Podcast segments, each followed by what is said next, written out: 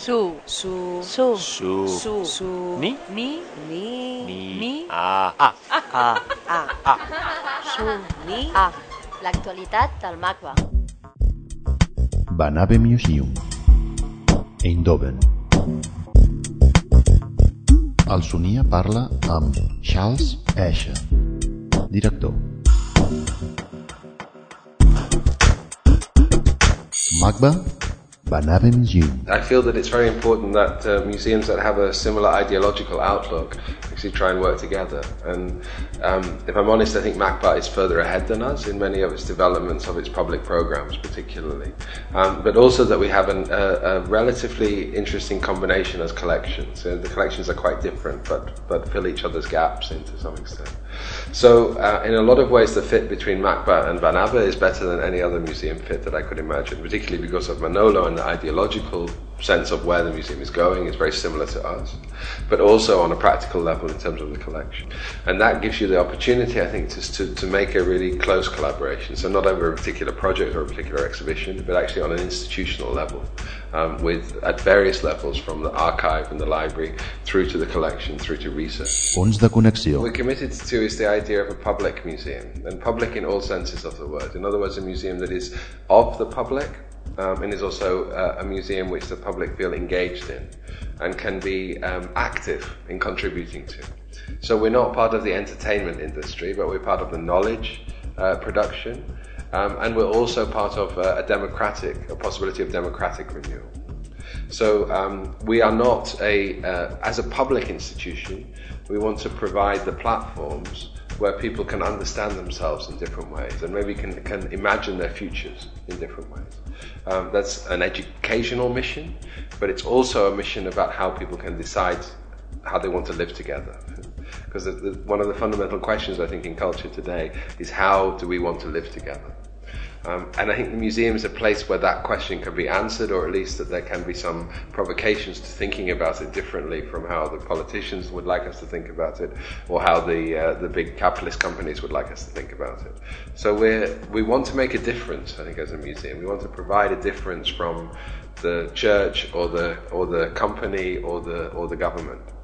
And I think we share that desire and also that sense of, of how we can achieve it through becoming making the public active in our institution. MACBA, programes públics. I think what Jorge Ribalta and what the public programs are doing here uh, is exceptional. It's extraordinary. You know? I mean, the, the, the, ways in which um, people are allowed to share ownership of projects, in which the museum sometimes disappears, even though it is it is uh, it is creating the possibilities for things to happen.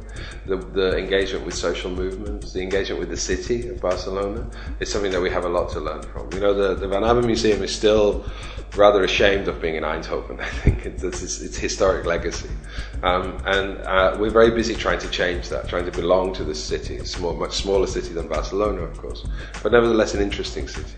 And um, and the way that the MACBA works with Barcelona is really a role model for us because it's not about entertainment, it's not about marketing, it's not about um, consumption.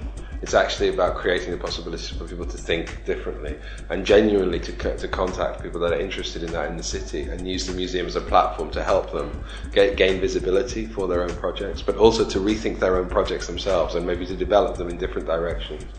Uh, and that's something uh, I'm completely impressed by, but also feel that it's something we can really try and develop in Eindhoven in, in, in very much the same way. Abbe Museum, El Lisitsky, la col·lecció. In the Abbe Museum, Lissitzky is the is the starting point and the the basic artist. I mean, it's what, the ground on which we we, we build.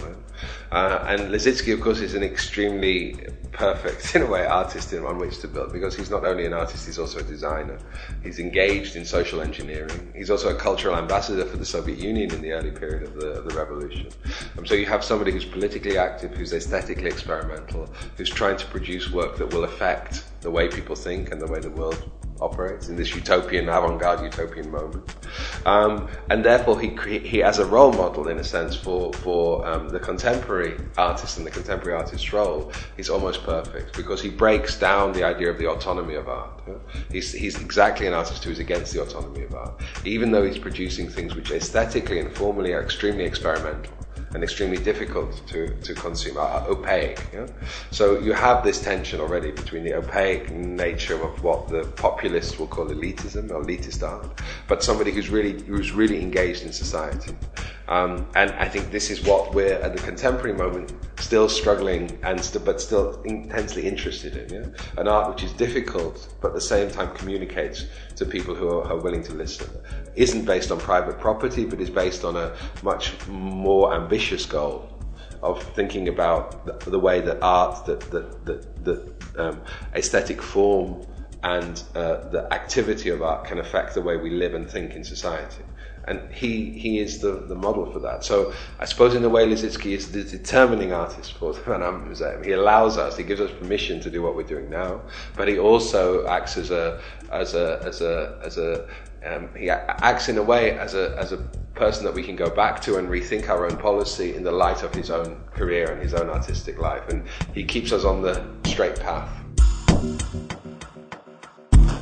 I think there's a very strong conceptualist uh, uh, or conceptual art and minimal art collection from the 60s and the 70s, which was put together by my predecessor as director, John, Jean Leering and, and Rudi Fuchs.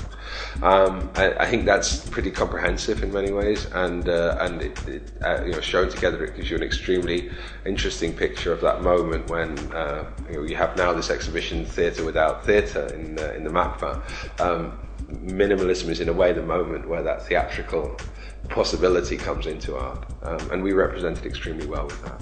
Um, I think also we have a good representation of um, American uh, West Coast art from the 90s. We have Mike Kelley, uh, Jason Rhoades, and Paul McCarthy, big installations. Um, and now our collection is concentrating on Eastern Europe and the Middle East, so it's geographically changed. Um, and I think already we have work by people like Żmijewski or Yael Bartana, who I think are stars of this current documenta. Um, they're already in the collection, so those will become available to people in Barcelona once we make this agreement. Van Museum, radical, experimental. Radical and experimental are, are words that we use uh, with a self-consciousness. Um, radical for me means um, something that understands where it comes from, understands the roots of the museum. And I think the roots of the museum, if you look at the French Revolution or you look at the avant-garde, with Lissitzky as an example for us, um, are potentially extremely um, uh, active, extremely socially interesting. I mean, they're engaged with the idea of creating a public sphere. They're engaged with the idea of creating a, a, space to identify yourself. Originally, it was the bourgeois public sphere, but it could be other kinds of public sphere or counter public spheres. Um, so that process of creation of the public sphere is something that I feel belongs to the museum, but it's been forgotten in the museum becoming the, uh, an entertainment industry or becoming a global brand in the Guggenheim model. Yeah? So going back to that is to be radical, I think. At the same time, obviously, radical means to, to um, take risks. And that's where probably the experimental is, is also important. That we should be seen as a, as a space that's not, um, con- that, that doesn't make confirmed decisions, that doesn't buy work that's already been confirmed by the market, but takes risks before. That doesn't do exhibitions which are already going to get good reviews, but actually tries to develop something which the reviewers are maybe not expecting. And so in that sense, we should be a test site for certain ideas, a test site for a public, a test site for artists to try out new ideas, and a test site for what a museum could be, or what does a museum want to become because museums are constantly in a state of development, but they often do it at the at the, the behest of the guidance of people who are um, not interested in a museum but interested in economics or interested in tourism. Um, and what would be interesting is that the museum could self-consciously experiment to, de- to decide what it wants to become. Um, and I feel in the Van Abbe Museum we're, we're thinking about what we want to become through the projects that we're doing and learning what we can be through failure as much as success. And that's experimental. 3 baixes, Eindhoven. Charles Escher. Director.